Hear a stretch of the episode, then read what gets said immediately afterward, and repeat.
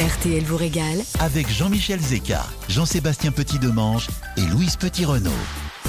Merci de passer la matinée avec nous dans RTL vous régale. Très bon début de week-end. Si je vous dis que c'est la reine des fruits à coque, vous me dites Louise Petit-Renault.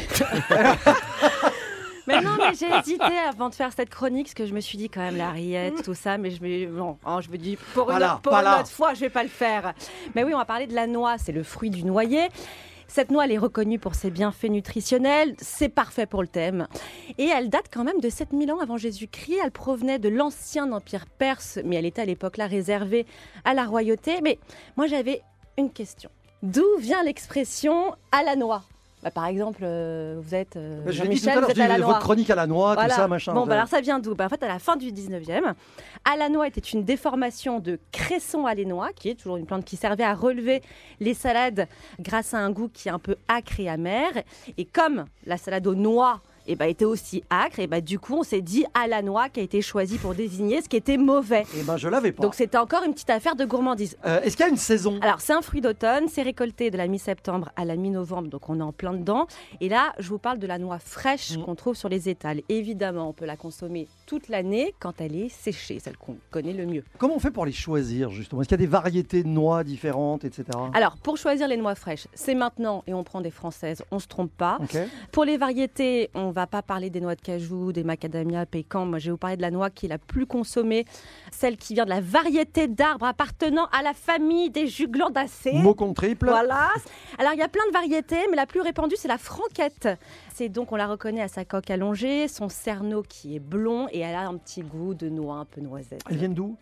En France, c'est le principal producteur de noix en Europe avec deux AOP. Vous avez la noix de Grenoble et la noix du Périgord, qui fête d'ailleurs cet automne les 20 ans de son AOP.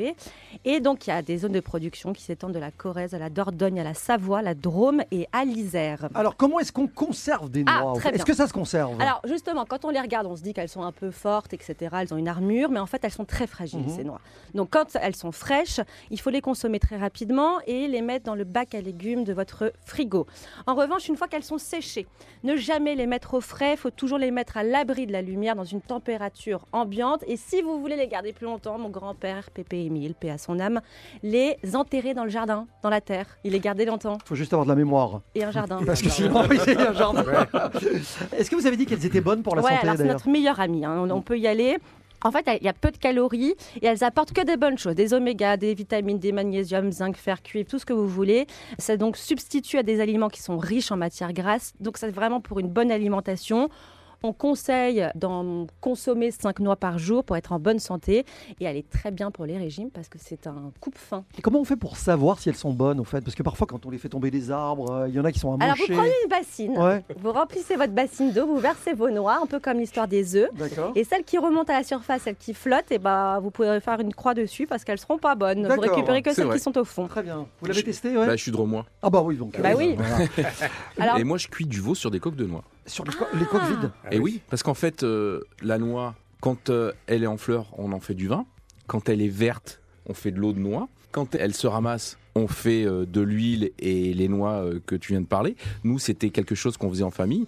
Il y avait une table remplie, quelqu'un cassait les, avec un caillou ou un marteau les noix, puis on les décortiquait pour euh, les consommer tout le reste de l'année. Parce que Mais ça apporte quoi au veau? quand on met dans un mijotoir, on met des coques de noix, on les fait torréfier, ça amène un, un petit côté torréfié à la viande qui est assez incroyable. C'est ce que j'ai développé au grand restaurant sur les mijotés modernes. D'où je viens, la culture qui est la mienne de mijoter, parce que je pense que la cuisine, faut que ce soit mijoté. J'aurais dû le dire aussi sur les légumes tout à l'heure. Mhm. C'est-à-dire que prendre le temps de vivre ce moment dans la casserole, de, de et comment on tourner, fait pour de pas faire que ce soit trop sec? Si on prend une casserole, je suis désolé, on est à la radio, je fais des gestes, vous n'allez pas voir. Mais si on met directement dans la casserole, la chaleur est très forte. Ouais. Et tout ce qui nous a nourri, enfin en tous les cas pour moi, toute mon enfance, c'était le mijoté. C'était une cuisson douce. Et je suis parti de ce principe-là, de transformer le mijoté, au lieu que ce soit euh, des plats qui cuisent très longtemps dans beaucoup d'humidité. Je le fais avec des noix, je le fais avec des marrons, je le fais avec du riz. Je change l'environnement et je mets dans les coques de noix un morceau de veau et je le mets sur le coin du fourneau tout doucement. On le colore d'abord et après on le met à cuire dans les noix tout doucement et ça évite de rien jeter en fait. Dans ces périodes-là, on a besoin d'utiliser tout ce qu'on achète. J'ai toujours préféré acheter des produits de qualité, parfois un peu plus chers et c'est pas sûr, mais si on les utilise en totalité, ça coûte moins cher à la fin. Mhm. C'est vraiment un signe des temps, c'est un état d'esprit euh, Ouais. très actuel. On en parlait encore la semaine dernière. Moi, l'italien que je suis, quand on me dit noix, je pense gorgonzola. Ah bah non, mais j'ai un peu honte de vous parler de ma recette après Jean-François Piège, qui d'ailleurs sera dans mon équipe pour le défi frigo, je l'annonce. Ah oui, d'accord. Aujourd'hui, voilà. Très bien, bah, parfait. Euh, non, mais j'ai- une recette, bon, c'est une recette de ménagère que j'adore faire euh, avec des C'est la noix. plus belle cuisine, les- Ouais. la recette de ménagère. C'est Ah la plus oui, mais belle bon, cuisine. je me sens un peu Allez, moins- faites-nous la Des ménagère. pommes cuites aux noix et au gorgonzola. C'est bah, hyper simple. Vous lavez, vous coupez vos pommes en deux. En plus, on est bien dans la saison. Vous prenez un plat qui sera graissé, qui va au four. Vous mélangez du miel, du jus de citron que vous mettez sur vos pommes. Vous écrasez du gorgonzola et vous mettez des petits morceaux de noix, un coup de poivre au four, 25 minutes. Ok. C'est hyper bon. Vous m'avez convaincu, comme on dit dans les émissions de cuisine. Ah, il y a du travail, il y a de l'engagement, il y a savez- tout ce qu'on veut. Et c'est pas la noix, hein Depuis toujours, la noix a toujours été réputée pour être- donner tous les bienfaits au corps humain, parce que déjà dans l'Antiquité, la forme de la noix faisait penser au cerveau, Cerveau. et donc c'était obligatoire que ça ne pût faire que du bien au corps. Allez, dans quelques minutes, Eric Petit Bernardino cerveau. sera notre invité. Il est le responsable des opérations des Belles Envies. On va vous expliquer le principe. C'est d'une très jolie histoire en plus.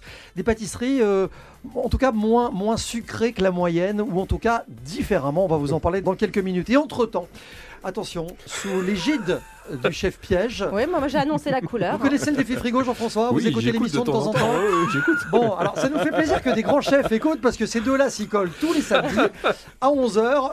Deux recettes originales comme ça, au dépoté, imaginées en une trente sur la base d'un ingrédient que quelqu'un nous a donné. Vous qui écoutez RTL du côté du 3210. Révélation de l'ingrédient juste après ça sur RTL. Tout de suite, retour de RTL vous régale.